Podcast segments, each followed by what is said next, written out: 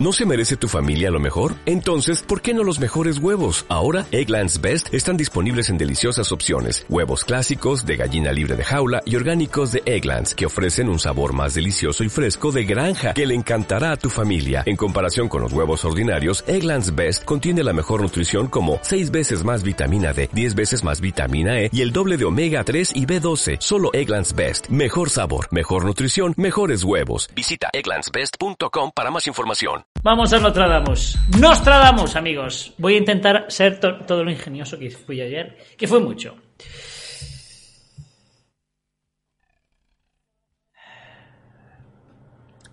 Qué bien.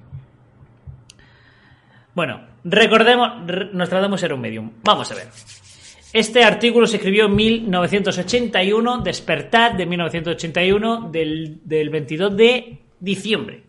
Y eh, entre lo que pudimos ver ayer, eh, usaban un lenguaje demasiado recam- recombolesco, re- muy, muy difícil, o sea, muy, muy rococó, digamos, muy, muy Nosferatu, ¿no?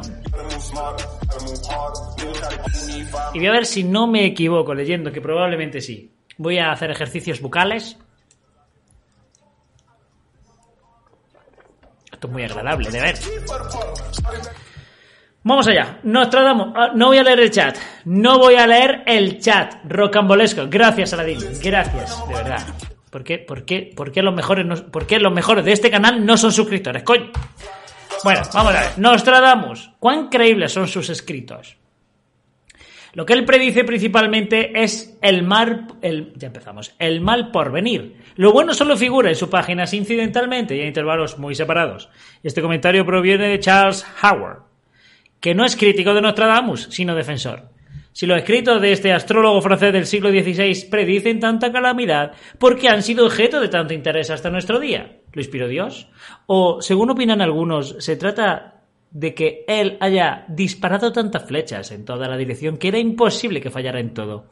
Además, ¿cómo puede explicarse la gran popularidad de que disfrutan los que predicen el futuro como lo hizo Nostradamus? La verdad es que mi cadencia lectora es absolutamente brillante, diría, ¿vale?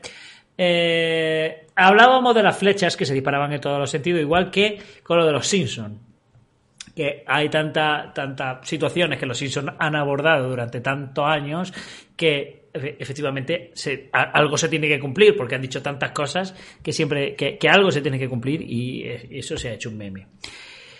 La historia, eh, ¿Por qué tan populares? La historia revela una línea larga de adivinos, astrólogos, sortílegos y profetas que han complacido el deseo que tienen muchas personas de recibir alguna visión sobrenatural del futuro. Pero la popularidad de estos clarividentes no se debe a la exactitud sobrepujante de sus predicciones ni al cumplimiento de estas, más bien se debe principalmente al interés apasionado de sus clientes que tienen por la arte de magia. Bastian-Teboneles ha canjeado esta carta. Gracias. De nada, espero que las disfrutes. ¡Estrodios! Súbelo si quieres. Buenas tardes. Bueno, bueno, bueno, deje hoy, no sé lo que mierda le pasa. Me cago en la puta, ¿qué te pasa, Abraham? ¿Qué te pasa? Joder, no va a terminar nunca. No, no. ¿Qué te pasa, Abraham, coño? Eh, por ejemplo, en su libro A Seven- bueno, Una revelación del siglo XVII en la superstición, Pete Wellmore dice que la astrología era y todavía es la superstición más profundamente arraigada. Según cálculos moderados, en tan solo los Estados Unidos hay por lo menos 50 millones de personas que están envueltas en alguna forma de astrología, o sea, aproximadamente una de cada cuatro personas. Muchos astrólogos, lo mismo que Nostradamus, quieren adquieren fama, fortuna y favores personales de los aficionados a las prácticas ocultas al aprovecharse de la esperanza y actitudes de estos para con el futuro. Hablábamos aquí también de que efectivamente la astrología está muy extendida, al igual que, por ejemplo, el tarot. ¿no? O sea, el tarot por las noches o el, eh, horóscopo eh, en cada revista, periódico y demás que compran, ¿no? Y eso es cierto. El interés apasionado que muchas personas tienen por los horóscopos, mm, mira, soy, sé que soy ungido, sé que soy ungido, puede, como sucede con el juego por dinero, cegarlas de modo que no vean las trampas envueltas en el asunto. También es verdad que, creo que, creerse un, horóscopo no es inteligente, o sea, es, es tan general, tan general, y cuando veas que lo que dice no se cumple un día, otro, otro, otro se aproxima, otro como te lo ha dicho en tan general, algo se va a cumplir. Pero creerse a pie juntilla y que tu día dependa y tu vida en general, o tu semana o tu mes, dependa de lo que la revista Bravo, muy interesante, eh, Super Tele o el periódico de tu ciudad te diga, cuando precisamente el periódico de tu ciudad, aquí en mi caso el diario Jaén, te va a decir una cosa, si compra el diario El País que es nacional te va a decir otra, si compra el diario El Mundo te va a decir otra, eh, creo que tampoco hay que ser muy listo, creo que tampoco hay que ser muy listo, pero bueno, hay gente para todo. Dice, a ver, a ver, a ver. Eh, al respecto a Eric Russell en su libro La astrología y la predicción, habla de una inundación espantosa pronosticada por la mayoría de los astrólogos europeos y contemporáneos de Nostradamus. Estaban de acuerdo en que todos los planetas estarían en conjunción en el signo acuoso de Piscis, una indicación infalible de que el mundo conocido tenía que ser destruido por agua.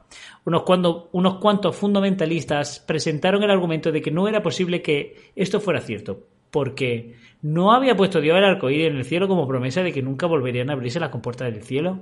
Los constructores de naves sacaron grandísimos beneficios, puesto que todas las personas que pudieron permitirse lujo fletaron toda embarcación disponible en los puertos. El mundo esperó, pero nada sucedió. A ver, eh, lo del arcoíris de Dios no creo que lo hayan tenido en cuenta, sinceramente. No creo que los adivinos lo hayan tenido en cuenta a la hora de, que los planetas entren en conjunción con el signo de acuoso de Piscis, porque si le dan credibilidad a la, a la astrología, no, evidentemente a la Biblia no se la dan. Hoy no se la dan.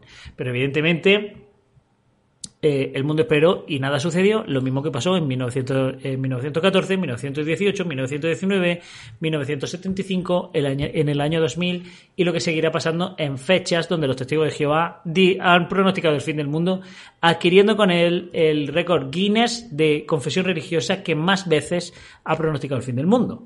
El mundo esperó y nada sucedió. Russell continúa diciendo, oh, qué casualidad, Russell. Oye, qué, nombre. Mira que había nombres, tío. Lo, eh, continúo diciendo, los astrólogos más ingeniosos y perspicaces, hay que ver qué lenguaje eh, tan rocambolesco, tan rocambolesco están usando. Eh, claro, es la técnica de cuanto, cuanto más enriquezco el mensaje o cuanto más difícil es la palabra que tienes que leer, parece que llevo más razón. cuanto más, cuanto más, un lenguaje más alejado del común de los mortales yo uso, eso me, me, da cierta ventaja y me da cierta credibilidad porque mm, estoy usando un lenguaje que tú no usas, por lo tanto, eso denota que soy más inteligente que tú. Eso es lo que están usando las guachi ahora mismo. Russell continúa diciendo, los astrólogos más ingeniosos y perpicaces eh, felicitaron al cristianismo por la eficacia de sus oraciones al desviar la calamidad, mientras que otros astrólogos posiblemente buscaron otra profesión.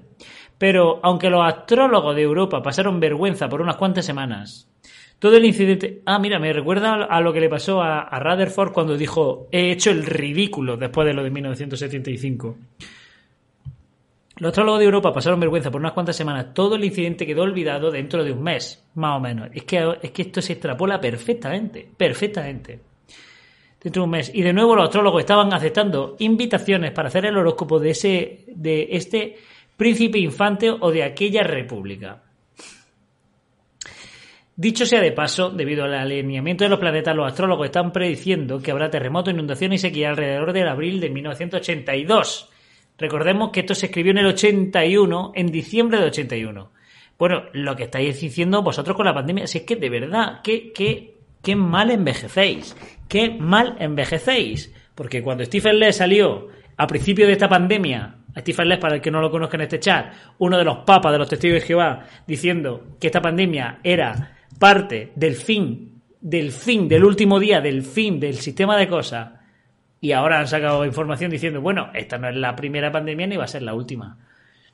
Porque va a haber terremotos, porque en los últimos días hay terremotos, escasez de alimento, va a haber inundaciones, gente que no tiene cariño, cariño natural. Bueno, como ha ido pasando a lo largo de la historia, ni más ni menos ni más ni menos. No había un periodo en la historia, ni uno solo, en el que no haya pasado ninguno de estos factores o todos juntos. Lo que pasa es que ahora, evidentemente, con la globalización no enteramos todo. Pero en todo momento de la historia, en todas las casas, en todos los pueblos, en todas las ciudades, en todos los países, a lo largo de la historia y de todas las civilizaciones, ha pasado exactamente lo que está pasando ahora. Ni más ni menos. Y. y uy, ¿qué pasa? He oído como un ruido, no sé. Y, y envejecer muy mal porque estaba diciendo, no, es que ahora los, astrólogos están diciendo que va a haber terremotos, inundaciones. Pues claro, y yo, ahora que soy ungido, predigo que en 2022 va a haber inundaciones, va a haber terremotos, va a haber huracanes, va a haber eh, sequías, eh, un tigre se va a comer a una persona, un tiburón se va a comer a una persona, va a haber eh, sobreexplotación en la pesca, va a haber deforestación, eh, va a haber incendios, lo predigo. Porque es que es lo que, va, lo que pasa siempre. Pero bueno. Eh, dice, sin embargo, los astrónomos explican que no habrá un alineamiento directo de los planetas. Más bien, habrá una agrupación de la Tierra y los ocho planetas en un sector de 95 grados con el Sol. Si en 1982 ocurre un terremoto, inundación o sequía severa, los cuales ocurren continuamente de todos modos, Muchas personas aceptarán los acontecimientos de este año como predicciones exactas de los astrólogos. ¿Cuán- ¿Con cuántos testigos hablo yo? Bueno, no hablo, sino que me ponen comentarios porque por- eso realmente no es una conversación. Porque es que ni les contesto. Fíjate lo que está. Bueno, y vuestras familias, coño. Fíjate lo que está pasando. Esto es imposible de, de- de- de evadir. Esto es la, la- la realidad. Esto es imposible que sea una casualidad. Fijaos lo que pasa. ¿Cómo, cómo no vas a volver a la reunión? ¿Cómo no vas a, volver al salón? Sí, fíjate cómo está la situación mundial. Fíjate con el virus, con las crisis, con la economía, inundaciones, terremotos, sobreexplotación agrícola, gente que se está muriendo, muriendo, nunca en la vida se han muerto, nadie. Fijaos cómo no vas a, cómo no vas a ser, cómo, cómo no vas a volver a, a, a. Y ellos, y ellos decían, si pasa cualquier cosa que el cuerpo, vamos a extrapolarlo, que el cuerpo gobernante dice que pase, es que las cosas se van a complicar, que va a haber terremotos, que va a haber... Y aquí en su propia despertar decían, los cuales ocurren continuamente, de todos modos. Esto es envejecer mal, no. Esto es ser la duquesa de Alba del envejecimiento, amigos. Esto es, esto es cagarse, escupir, pa- esto es escupir para arriba. Esto es escupir para arriba. Esto es, es, es brutal, este artículo. La verdad. ¿Cuán exactas? De las 946 predicciones que se supone que Nostradamus hizo y que se atribuyen a él, se considera que solo unas 70 han tenido alguna clase de cumplimiento. Bueno, pues ya ha acertado más que vosotros. Calculando, esto representa una proporción de éxito de aproximadamente el 7%, más que vosotros.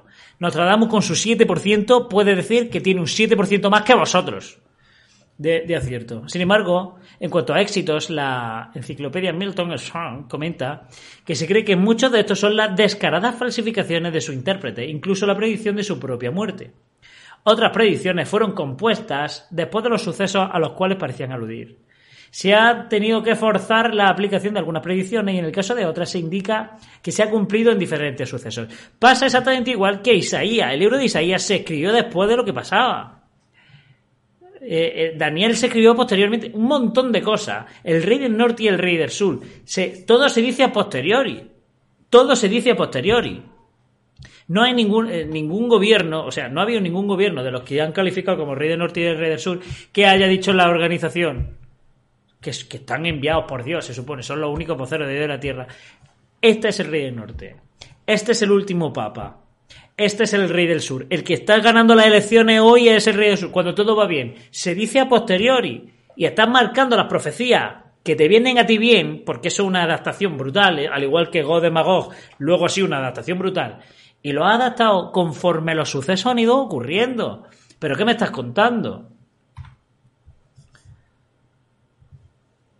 No siempre es posible determinar la exactitud de las predicciones que los astrólogos hacen de sucesos futuros porque tal vez sea necesario esperar siglos para el cumplimiento. Si acaso alguna vez tuvieron un cumplimiento. De verdad. Pero cuando estos videntes tratan temas o sucesos relacionados con la Biblia, se hace más fácil determinar la fuente de inspiración del profeta. Si la inspiración proviene de Dios, la enseñanza del vidente siempre debe armonizar con la Biblia, palabra de Dios. Vale, perfecto. Por lo tanto, eh, 1900, eh, la generación tralapada no olvidamos, 1914 no olvidamos porque la venida de 1918 y luego de 1919 nos olvidamos, eso no sale en la Biblia en ningún sitio, ha sido interpretaciones. Lo de la langosta nos olvidamos todo. Porque no armoniza con la Biblia, no armoniza con nada. Nostradamus sí trató sobre algunos asuntos bíblicos. En cuanto al futuro, predijo que antes de la conflagración universal, la conflagración universal me imagino que se refiere a todo el universo, ocurrirán tantas inundaciones grandes que apenas habrá tierra alguna que no esté cubierta de agua. Y esto durará tanto tiempo que a no ser por la etnografía y topografía todo perecerá. Sin embargo, Génesis 9:11 dice, jamás será terminada toda tierra por el agua del diluvio, ni el diluvio volverá jamás a devastar la tierra. Nostradamus dijo, confieso cabalmente que todo proviene de Dios.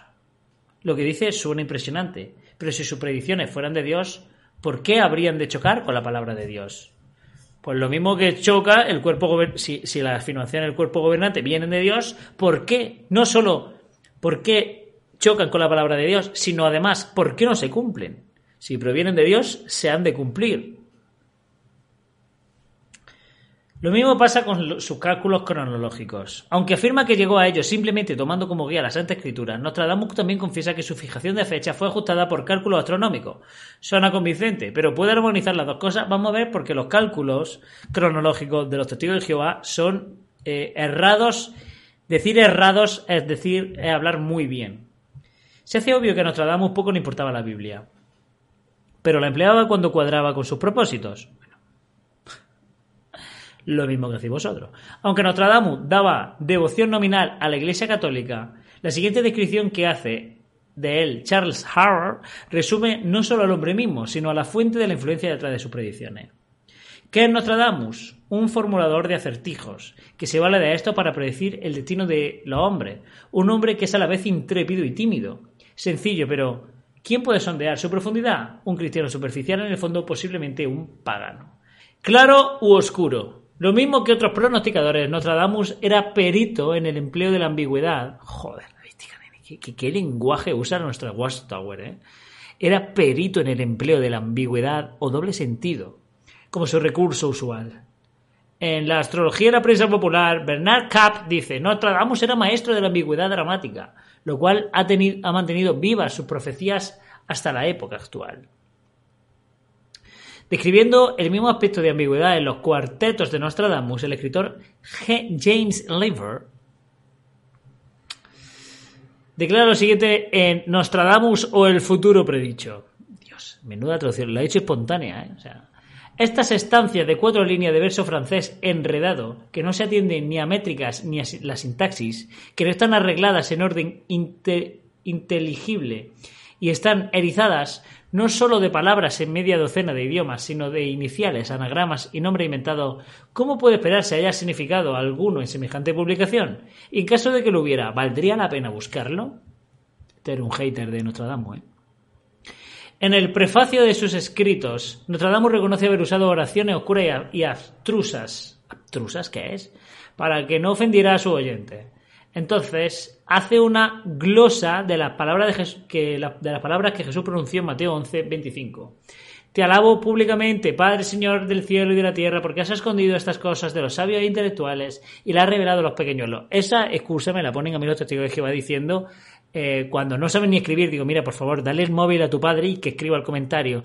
No, es que la, la verdad se nos ha revelado a los, a los, a los, a los pobres y a los iletrados. Sí, claro que sí. Revelado... En fin.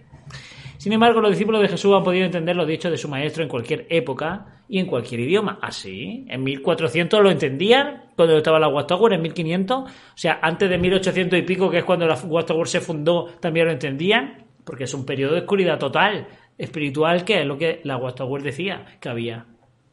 ¿Lo podían entender? Perfecto, entonces los católicos lo entendían. Los dichos de Nostradamus permanecen oscuros, convenientemente. Nostradamus y lo oculto. Nostradamus, la fecha de nacimiento y muerte, nació de padres de ascendencia judío-francesa que tomaron el nombre de Notre Dame en el sur de Francia. A él se le llamó Michel de Notre Dame. Sus padres habían sido convertidos al catolicismo. Ha habido muchas leyendas acerca de los primeros años de su vida, pero se duda de la veracidad de estas leyendas que fueron registradas por dos de sus parientes. James Lever hace el siguiente comentario. Investigaciones que se han realizado últimamente han revelado que los antecedentes nobles y pintorescos de todo escritor sobre Nostradamus, eh, que todo escritor sobre Nostradamus ha aceptado hasta ahora, no tienen base en la realidad. Después de relatar una de estas leyendas en la que Nostradamus predijo que él y cierto noble iban a cenar un cerdo negro en vez de, un, de uno blanco, Lever dice, por supuesto no hay prueba de la veracidad de este cuento. Por fascinantes que sean estos cuentos, se debe confesar de una vez que la mayoría de ellos descansan sobre la fe de los biógrafos posteriores. Algunos de los relatos aparecen por primera vez en el siglo XVII o más tarde aún. Pues igual que muchos relatos de la Biblia. De verdad, es que yo no entiendo este artículo cómo lo tienen todavía en línea, ¿eh? Porque es que es, es escupir para arriba, ya digo. En su esfuerzo por predecir el futuro, Nostradamus estuvo profundamente envuelto en los horóscopos, la magia, la astrología, los ritos paganos del conjuro. En la obra La profecía completa de Nostradamus, el autor H.C. Roberts, que es el mismo estudiante del oculto, Dice, sin lugar a dudas, los métodos que Nostradamus empleó y los resultados que obtuvo al investigar el futuro estaban fuera de la estructura de lo físico, fuerzas que hoy día agrupamos bajo el título general de percepción extrasensorial. Sin embargo, hubo muchos que se opusieron a tal adivinación astrológica. Whitmore dice, los escritos de los padres primitivos de la Iglesia contienen la condenación reiterada de lo que continuaban practicando los, eh, antiguos ritos paganos y sistemas de adivinación sobre texto del cristianismo. Igualmente, los primeros concilios de la Iglesia pronunciaron anatema contra los astrólogos, sortílegos y adeptos de la ciencia oculta. El concilio de Trento, durante la vida de Nostradamus, dictó en, en términos inequívocos que los obispos deberían suprimir la predicción astrológica y su diócesis y eh, en su diócesis y asegurarse de que todos los libros que fomentaran el arte fueran destruidos. Pero si yo la Iglesia Católica con acciones fuera, eh, que fueran consecuencias con, con, dichas proclamaciones. Pero bueno, y me lo decís vosotros que Russell era un increíble seguidor de la, de la pirámide y que hacía predicciones en, en base a las medidas de la pirámide. Y de, y bueno, y evidentemente la conexión de las pirámides con la astrología es inequívoca.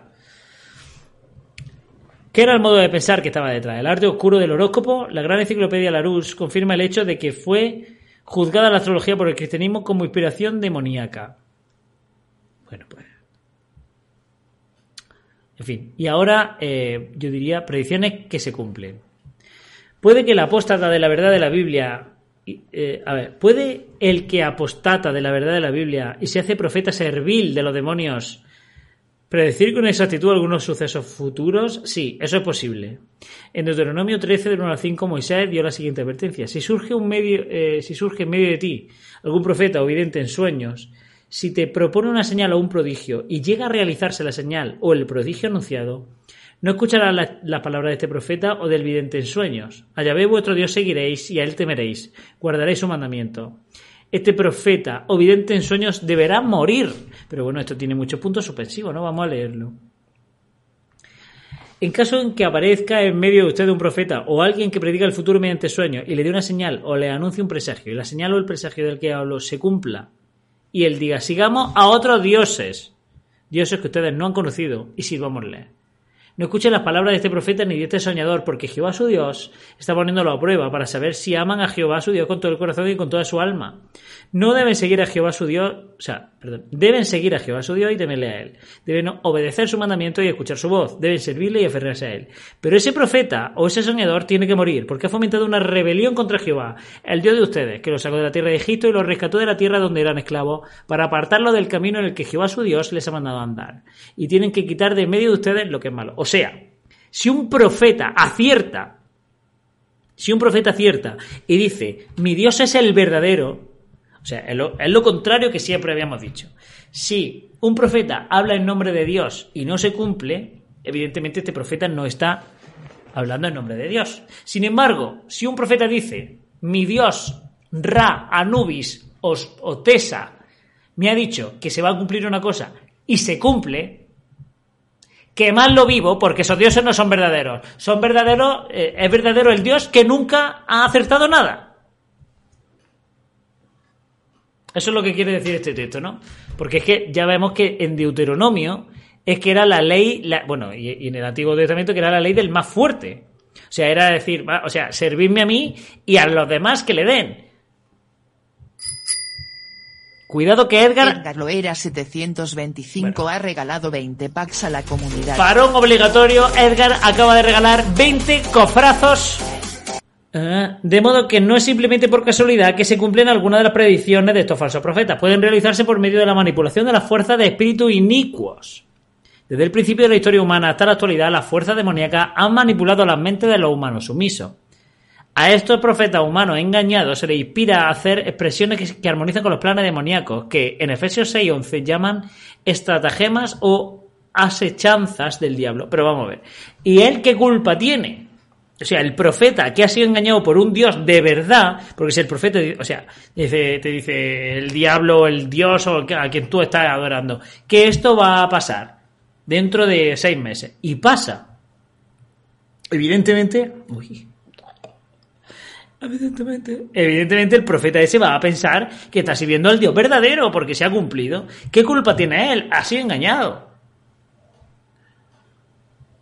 O sea, él no creo que sepa que está siguiendo las estratagemas del diablo. No, no sé, duda.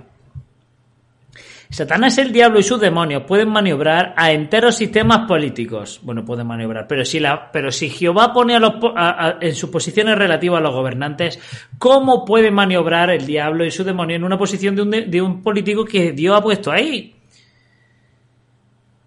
La realidad de esto se aclaró cuando el diablo le reveló a Jesús en un momento todos los reinos del mundo y le dijo al diablo, te daré todos estos reinos espléndidos y la gloria de ellos, porque míos son, para dárselo a cualquiera a quien yo quiera dárselos. Vale, pues eso entra en conflicto con lo de los, gobiernos son de Dios. En este mismo encuentro con Jesús el diablo hasta citó parte de la escritura en, un esfuerzo por tentar engañar a Jesús. ¿Cómo distinguir? Atención, porque creo que empieza eh, el, el condumio, ¿no? Siempre, normalmente empieza el condumio eh, luego. ¿Cómo distinguir entre los profetas verdaderos y los falsos? Habría tres requisitos básicos que los profetas verdaderos de Dios tenían que satisfacer. Tenían que, uno, hablar en el nombre de Dios, lo cual era el falso profeta que conociera, lo cual el falso profeta que conociera el nombre hebreo de Dios se tomaría indebidamente la libertad de hacer. Dos, las cosas que predijeran tenían que realizarse, lo cual, en el caso de los fals- falsos profetas, pudiera suceder por casualidad o por manipulación demoníaca. O sea, el cuerpo gobernante puede decir que lo que eh, precisamente, precisamente el punto 2 y 3, lo que profetizan tenía que estar en armonía con la palabra revelada y los mandamientos de Dios hasta donde estaba, estaban en forma escrita en, en los días aquellos. O sea, en el, cuer- el cuerpo gobernante podemos decir que si las cosas si se cumpliera algo, podríamos decir que fuera por casualidad o por manipulación demoníaca. Podríamos emplear todo eso. Evelyn, te echábamos muchísimo de menos, pero ahora, ahora, en cuanto termine este artículo, que me faltan dos minutos, te saludaré. Es especialmente con respecto al tercer factor vital que fracasan Nostradamus y otros pronosticadores. Volvemos a leer el factor 3. Lo que profetizan tenía que estar en armonía con la palabra revelada y los mandamientos de Dios hasta donde estaban en forma escrita en, en los días de ellos. De hecho, de que se meten el, eh, el hecho de que se meten en la magia, en el ocultismo y en la astrología lo desenmascara, porque no hay un solo profeta bíblico que apoye el uso de astrología al comunicarse con Dios. ¿Y Russell qué? Russell ungido a la diestra de Cristo, gobernando ahora mismo entre los 144.000 elegidos. ¿Qué? Porque él se apoyaba en la astrología, porque la pirámide es astrología pura. El profeta Moisés habló en términos claros, sin ambigüedad, en contra de los profetas como Nostradamus. Moisés se refirió a Nostradamus, ¿vale? Por inspiración divina dijo, no debería hallarse en ti nadie que emplee adivinación, practicante de magia, ni nadie que busque agüeros ni hechicero, ni un pronosticador profesional de sucesos. Porque todo el que hace estas cosas es algo detestable a Jehová, ¿vale? Que venga el fin en un año es detestable a Jehová, ¿vale? El servicio de los verdaderos profetas de la Biblia, el servicio que los verdaderos profetas de la Biblia ejecutaban, no era principalmente el predecir sucesos futuros como Nostradamus trató de hacer. La principal función de que ellos desempeñaban, como dice Eric Russell, constaba de servir de conducto de comunicación entre el creador y sus criaturas. También dice que el conocimiento del futuro se incluía en sus comunicaciones solo como cosa secundaria. Vamos a ver. Si es que este párrafo es muy revelador. ¿Por qué? Porque en ningún momento los testigos de Jehová sirven de conducto entre el Creador y sus criaturas. No es lo importante, y de hecho salió en su, atalayas. No lo importante el vínculo entre Dios, entre Jesús, entre no es lo importante. Lo importante y lo que hay que remarcar es, eh, o, para lo que fue hecha la Biblia, es para remarcar a Dios y a su soberanía. No para, para, para servir de conducto de comunicación entre creador y su criatura. Eso pasó a un segundo plano. El primer plano que usa la Wattower para usar a su criatura es para su, a, su, a sus criaturas no, para su acólito es, tenéis que defender a Jehová y su soberanía. Eso es lo importante de la Biblia. En eso se basa, en Jehová y su soberanía, que en el Génesis se puso, se puso en cuestión, y hasta revelación, cuando Dios traiga el juicio, se va a aclararse todos estos puntos y por fin se, revel, se, se resolverá el problema de Jehová y su soberanía. Pero en ningún caso en ningún caso los testigos dice que debe servir de conducto de comunicación entre creadores y criaturas, que es como precisamente están criticando aquí. Sigue. Además, los profetas bíblicos que Dios comisionó nunca predecerían cosas simplemente por satisfacer la curiosidad de los humanos. Cada predicción estaba relacionada con la voluntad, los propósitos, las normas o los juicios de Dios. Y tiene cojones que lo digan en el puto año 81, seis años después de haber pronosticado un fallido fin del mundo. Seis años después. Luego lo catalogaron en el 76 porque decían que no habían tenido en consideración un año cero. Y tiene cojones que no haya pasado ni siquiera un lustro, un poco más de un lustro. Y que estén diciendo que es que, que, que los profetas bíblicos que Dios comisionó nunca predecían cosas simplemente para, para satisfacer. Y de hecho la Watchtower luego publicaba cosas diciendo, no, es que tenemos tantas ganas de que llegue, tantas ganas de que llegue, de que hacemos especulaciones. Especulaciones, eh, o sea, unas espe especulaciones populistas, porque tú lo que estás queriendo es contentar a la gente que tiene ganas de que llegue. Y debido a que los profetas verdaderos de Dios tenían como su propósito principal defender las normas morales y la ley de Dios, no era necesario esperar años antes de que se pudiera determinar si el profeta era verdadero o falso.